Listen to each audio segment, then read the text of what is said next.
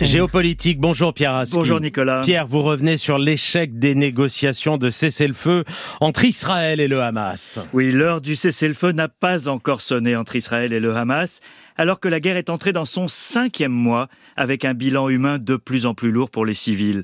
Le fossé entre les positions des deux parties est apparu trop grand, et Benjamin Netanyahou a douché tous les espoirs hier soir. Mais les discussions ne sont pas rompues. Elles continuent aujourd'hui au Caire.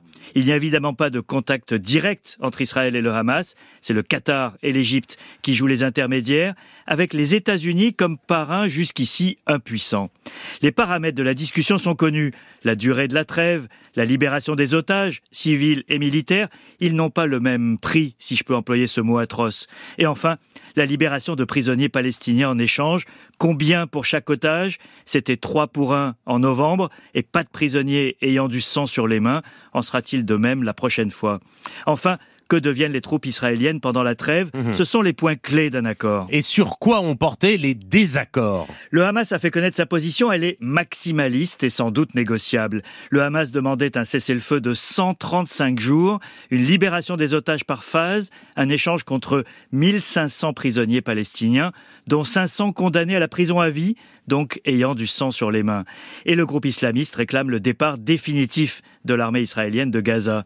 Cette proposition était inacceptable pour Israël et pas seulement pour l'aile d'extrême droite du pouvoir qui ne veut pas d'accord du tout. Elle a été rejetée brutalement hier soir par le Premier ministre israélien.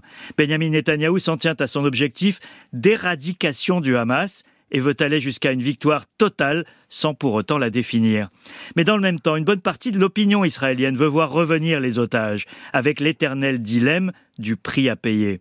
Dans un communiqué, les otages libérés en novembre soulignent qu'abandonner ceux qui restent à Gaza constituerait une tâche pour les générations futures. Mhm. Cette force morale pèse lourd en Israël. Et en attendant, Pierre, la guerre continue. Oui, et elle prend un tour chaque jour plus dangereux, Nicolas. L'objectif des Israéliens est désormais Rafah, la ville frontalière de l'Égypte au sud de la bande de Gaza. Or, c'est à Rafah qu'il y a la plus grande concentration humaine, car les civils ont été chassés par l'avancée israélienne et se sont agglutinés à Rafah dans des conditions de vie catastrophique. Une attaque terrestre aura un coup direct en vie humaine, pas du tout collatéral. Hier, aussi bien le secrétaire général de l'ONU Antonio Guterres que le secrétaire d'État américain Anthony Blinken ont mis en garde Israël contre les risques d'une attaque sur Rafah. Mais depuis des semaines, les États-Unis plaident pour qu'Israël épargne les civils sans être entendu. Israël ignorera une fois de plus ses déclarations à consommation internationale. Ce contexte ne rend pas optimiste sur les chances d'un cessez-le-feu rapide, surtout en l'absence de réelle pression américaine. Mais on approche quand même de l'heure de vérité, le moment où Israël réalisera que le coût politique de cette guerre meurtrière sera trop élevé, mhm. voire contre-productif. Pierre merci.